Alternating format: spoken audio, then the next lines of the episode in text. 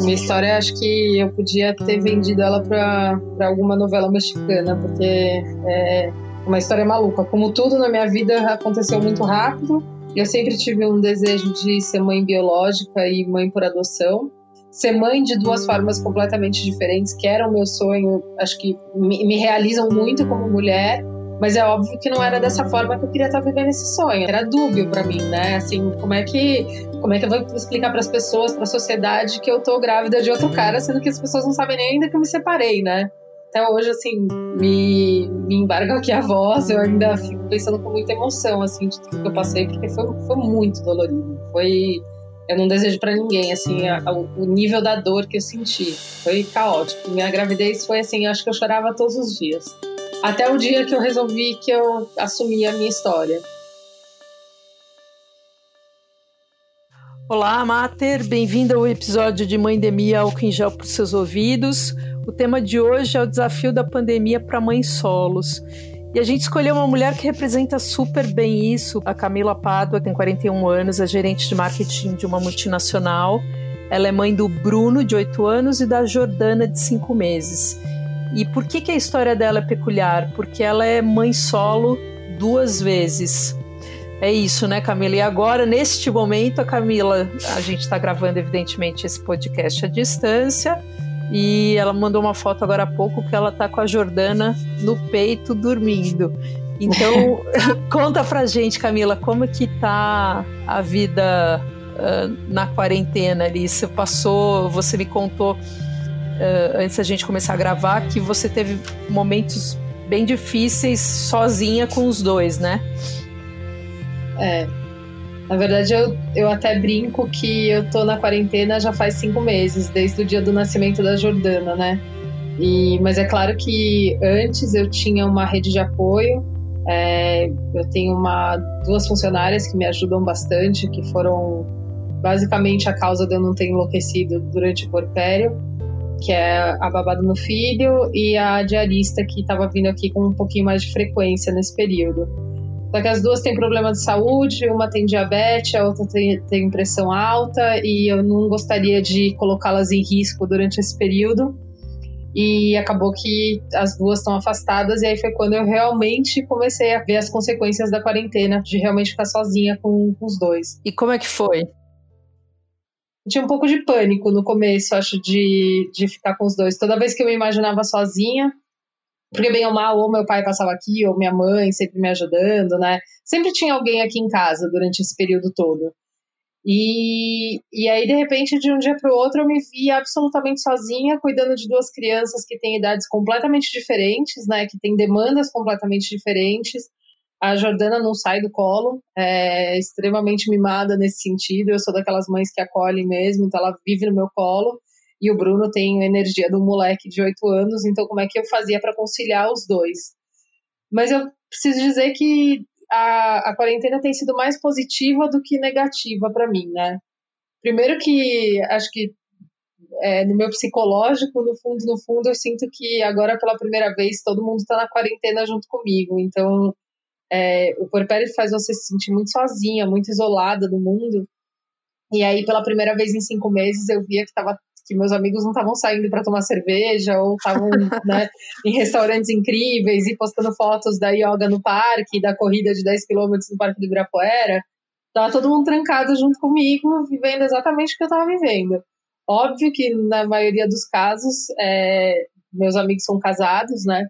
Então, assim, você sempre tem um adulto para conversar e, de repente, eu me vi com duas crianças trancadas dentro de casa por dias afins e sem ter um adulto para bater um papo, para conversar de alguma coisa diferente que não fosse amamentar, é, trocar fralda e ficar inventando brincadeiras e atividades de escola para o Bruno. É, mas eu acho que, por, pelo lado positivo de tudo, foi a primeira vez que eu me vi sozinha com eles e eu me senti muito capaz, né? Assim, é, me, é, me deu uma autoestima, assim, de ver que eu, que eu dou conta, porque além dos dois, eu ainda tenho uma casa, tenho mais dois gatos, dois cachorros e moro numa casa grande. Então, assim. Jesus! E você. E como, e como que você não. O que, que você fez? Tudo bem, tem um lado bom que é, I can, né? Eu consigo, mas É, até você chegar nisso, você ficou exausta? Como é que foi, assim? Ah, você... não, eu continuo exausta, né? A gente já tá um, a, agora 33 dias de quarentena. Por aí. É, eu basicamente eu, eu me acostumei a não dormir, porque a hora que eu consigo colocar os dois para dormir é a hora que eu consigo lavar louça, passar pano, limpar cocô do cachorro, limpar areia dos gatos, né? É, então, realmente, assim, eu, eu, eu tô exausta. Eu agora é quase 11 horas da manhã, eu ainda não tirei o pijama porque eu não tive tempo de tomar banho, né? E, e era uma coisa que, por mais que eu estivesse passando pelo meu puerpério antes, eu sempre tinha alguém aqui para me assessorar. Então, alguém ficava com a Jordana, outra brincava com o Bruno, ou levava o Bruno para a escola, né? E eu podia fazer as coisas. E agora, na quarentena, eu tô realmente um bagaço, mas eu já abri mão da casa. A casa tá. Eu acho que eu não troco a roupa de cama desde que a quarentena começou. É, né, assim, eu fui desenvolvendo as minhas rotinas aqui com eles, mas realmente eu tô, eu tô exausta. Maquiagem, sutiã, é, trocar o pijama antes, assim que eu levanto da cama, essas coisas não existem mais aqui, né?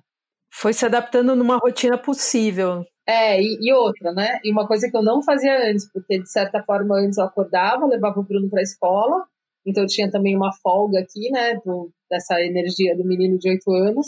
E agora, além de ter que brincar com ele, eu também tenho que fazer as atividades da escola que são mandadas pela escola. É, então, eu virei agora é, diarista, pedagoga, babá, mãe, né? É, pet sitter, que eu também tinha gente para ajudar meus, com os meus cachorros. A, a, minha sorte, que talvez eu não esteja numa canoa tão furada, mas que vai ser daqui a pouco eu vou chegar nesse nível, é que eu ainda estou na licença maternidade, né? Mas eu volto a trabalhar agora dia 4 de maio e ainda estaremos no meio da quarentena. Então, além de todas as funções, eu ainda estou quebrando minha cabeça para entender como que eu volto para o trabalho sem a minha rede de apoio, né? Putz. Agora, conta uma coisa pra gente, Camila. Tem muita mulher que escolhe ser mãe solo, né? E nenhum problema nisso, mas não foi seu caso. É, conta a sua história pra gente. É, minha história, acho que eu podia ter vendido ela para alguma novela mexicana, porque é uma história maluca. Como tudo na minha vida aconteceu muito rápido, eu sempre tive um desejo de ser mãe biológica e mãe por adoção. É, e aí, quando eu fui casada, fiquei com meu ex-marido durante 12 anos. Em um determinado momento eu decidi que eu queria ser mãe, nesse momento eu parei de tomar pílula, e como eu sempre sonhei também em adotar, a gente entrou com os papéis para adoção. Era um sonho conjunto, Camila, seu e dele, ou mais seu do que dele? Ele, ele na verdade, não queria nem ter filhos mais, né? Porque ele já tinha um filho que agora tem 18 anos, então já tinha um menino de 12 na época. E ele não queria nem ter filhos, por ele não teria. Então era um sonho mais meu, mas ele entrou junto junto comigo nessa, né? E aí a gente entrou com a documentação da para adoção, mas eu sempre achei que ia ser uma coisa que fosse demorar muito tempo. Eu falei, ah, enquanto isso eu engravido, eu tenho meu filho biológico e aí quando ligarem do fórum vai ser a hora de chegar esse esse filho por, adoção também. E aí passaram oito meses, eu estava inclusive é, na época tinha acabado de sair de um médico de fertilidade, porque eu sou tudo eu tenho que resolver rápido, né? E estava num processo para tentar entender que procedimento que eu poderia fazer para me ajudar com isso, porque eu já estava um tempo sem tomar pílula e nada acontecia. E, e aí, em oito meses, ligaram do fórum no dia que eu tinha decidido por um tratamento e falaram que meu filho tinha chegado. Então, assim, foi muito rápido, né? Porque não deu nem tempo de eu, de eu preparar minha cabeça. Eu tava completamente pensando em outra coisa, em outro momento.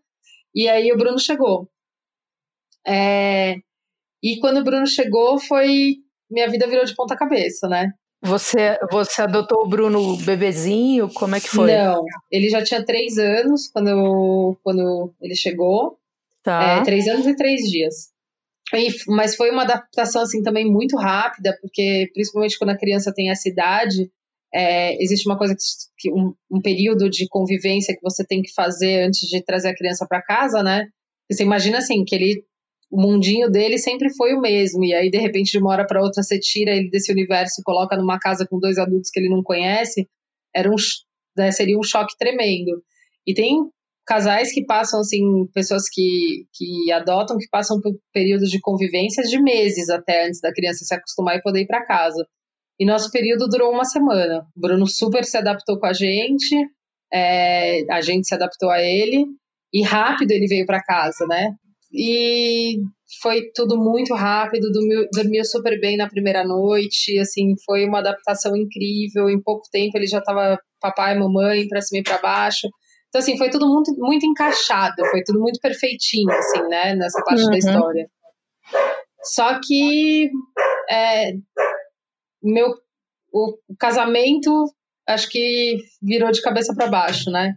Como acho que meu ex-marido já na época não queria muito ter filho, acho que a carga ficou muito para cima em cima das minhas costas e acho que até por conta disso assim a gente foi se distanciando. E só que o sonho de ter um filho biológico não saía da minha cabeça, né? Eu sempre tinha isso, eu frequentava um centro espírita que me falava que tinha uma menina que me rondava, então isso ainda fazia parte do meu imaginário e tal. E aí, é, no último ano de casamento, ele, é, ele, ele me abordou de novo e falou: ah, tá bom, vamos tentar é, ter esse filho. E aí a gente acabou descobrindo que ele não podia ter filhos mais. E eu nunca tinha engravidado, sempre achei que, que, eu, que eu não, não poderia engravidar. E nunca tinha engravidado porque a gente descobriu que ele não podia ter filhos. Caramba. Bom, contudo, a gente se separou em agosto, em dezembro de 2018. Uma separação bem difícil, assim, bem dolorida. É, em janeiro de 2019, eu entrei num aplicativo de paquera no Rapping, conheci um cara, comecei a sair com esse cara, final de fevereiro eu descobri que eu tava grávida. Uau! Então foi assim, muito rápido. Foi, tinha gente que não sabia nem que eu tinha me separado ainda e eu já tava grávida de outra pessoa, né? Você estava se separando, assinando papel de divórcio e, e, e grávida, é isso, basicamente? É, e, e, vivendo assim, de certa forma, vivendo um sonho que era, né, que era um sonho essa gravidez, mas de uma maneira assim, vivendo uma gravidez indesejada, porque era dúbio para mim, né? Assim, como é que como é que eu vou explicar para as pessoas, para a sociedade que eu tô grávida de outro cara, sendo que as pessoas não sabem nem ainda que eu me separei, né? Tanto que quando eu quando eu finalmente assumi minha gravidez, porque foi muito difícil para mim assumir minha gravidez, e teve sim a questão de se eu conseguia ou não com essa gravidez, né? Pensei em interromper a gestação. É, foi assim, foi, foi extremamente dolorido para mim.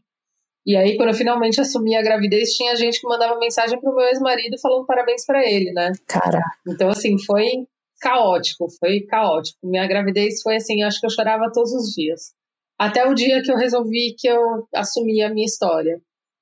E o pai da bebê, no começo, tinha ficado super feliz com a gravidez é, me acompanhou durante a gravidez, talvez não da forma que eu quisesse, mas ele ia nas consultas comigo, me acompanhou durante o parto, e 15 dias depois do parto ele praticamente desapareceu.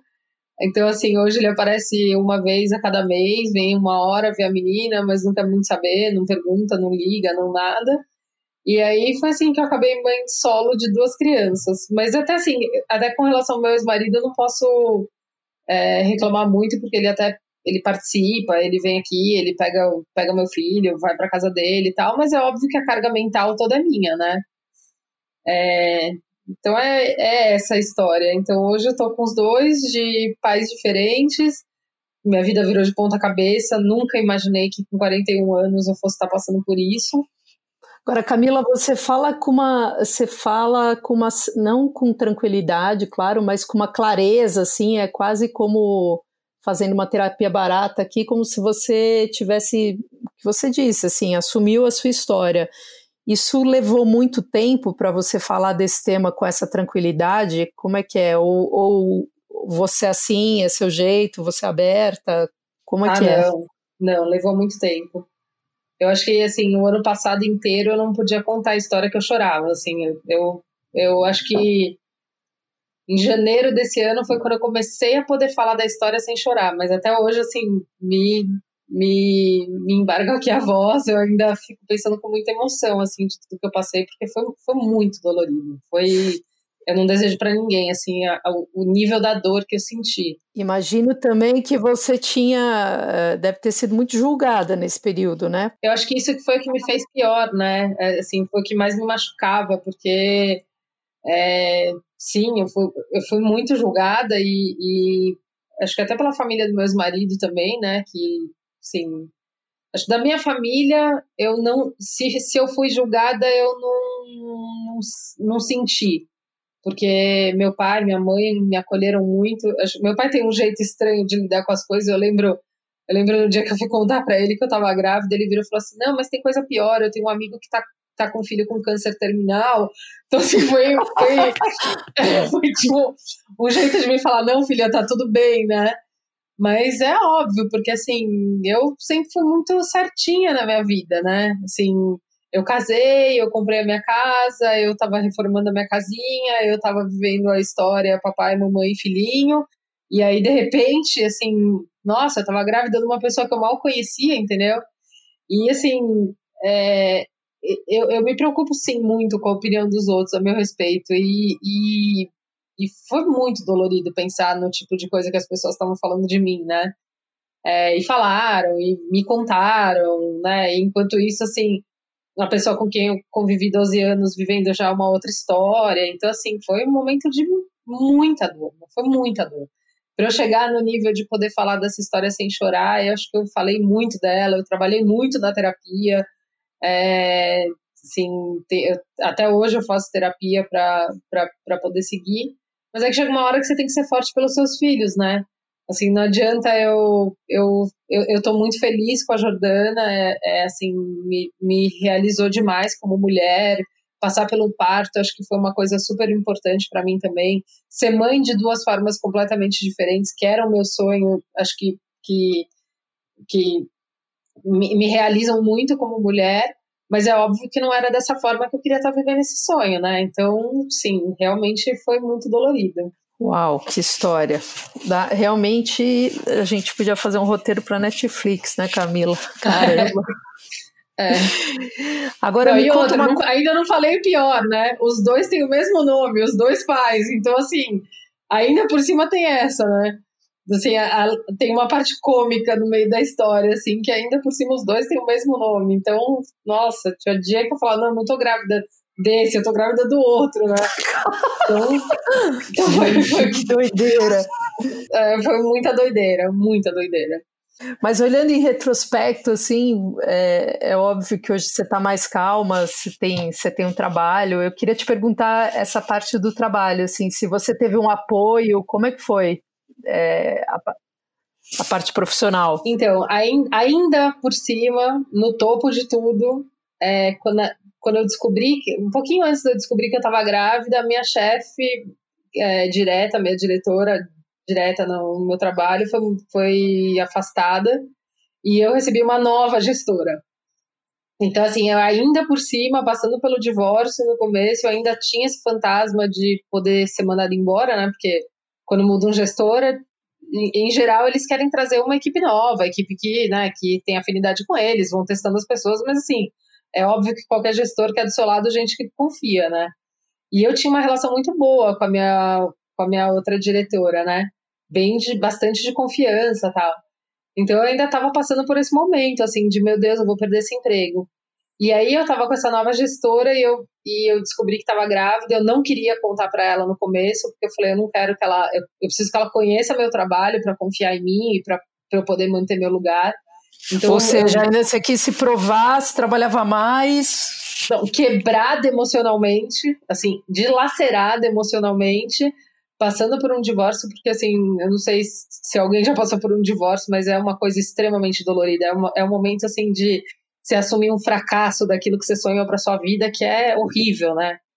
E então assim, ainda por cima eu ainda tinha que me provar como profissional e eu tinha que entregar assim um, um evento gigante, assim no calendário da companhia era, era era a atividade principal que eu tinha que fazer durante o ano. E aí eu lembro assim, eu entreguei, foi muito bom, foi foi assim excelente o evento que eu entreguei. E no dia seguinte eu chamei ela para conversar e falei então agora eu preciso te contar um negócio, tô grávida.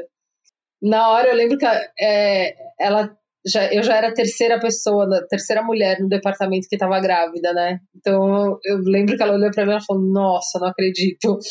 Tipo, já é a terceira, né? E eu tive, por incrível que pareça, assim, um apoio tão grande, tão grande dessa minha diretora atual. Eu lembro que eu tive cinco dias de férias, assim, em maio, e eu lembro que ela, ela via, assim, que eu chorava quase todo dia, né? Eu ia, eu ia pro banheiro no trabalho, assim, tava trabalhando, de repente no meio eu ia passar, meu Deus, o que tá acontecendo na minha vida?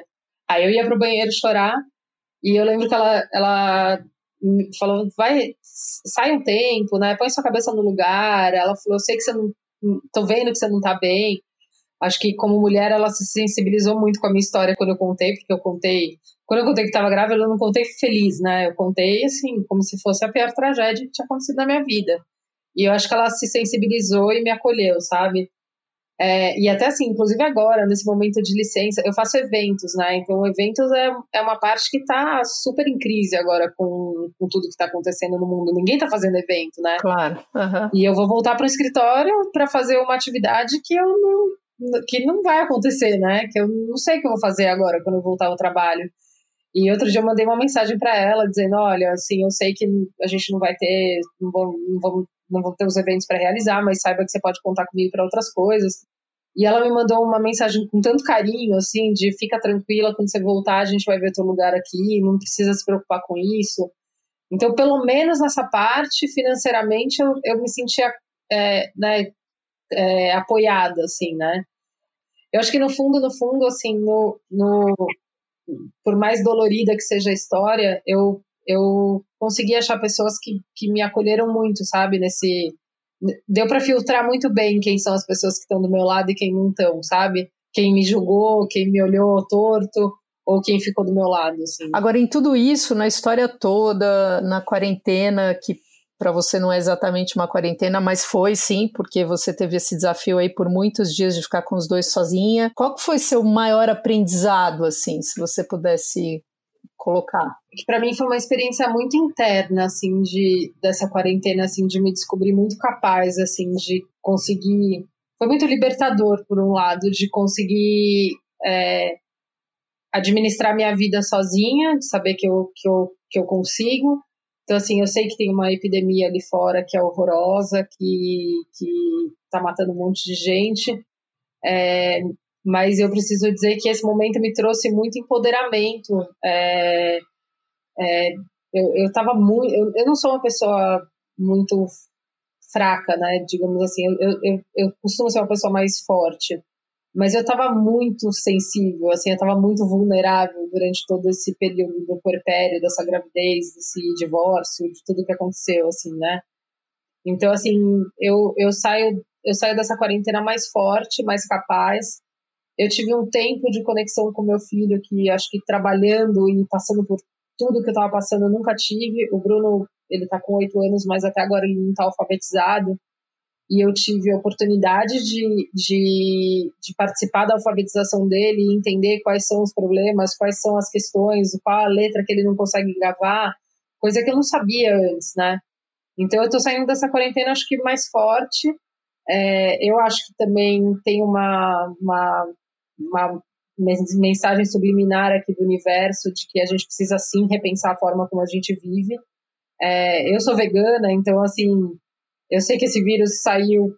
É, uma das teorias é por conta do consumo de, de animais exóticos, então assim, para mim foi mais uma questão que bateu para reafirmar um pouco é, essa minha teoria de que a gente tem que repensar a forma como a gente lida com a natureza, como a gente lida com os animais, né? Então, no final da, da quarentena, apesar de exausta e ainda com muito medo de sair, não vou dizer que, que eu, que eu tô ah, super afim de chegar dia 10 de maio e eu vou pra rua, tô, tô com bastante medo pelas crianças, eu saio dela mais empoderada, assim, men menos vulnerável, mais forte, mais pronta para voltar para minha rotina. Sensacional, Camila. Queria te agradecer super o seu tempo de, de dividir com a gente a sua história, não só o seu tempo, mas a sua coragem também.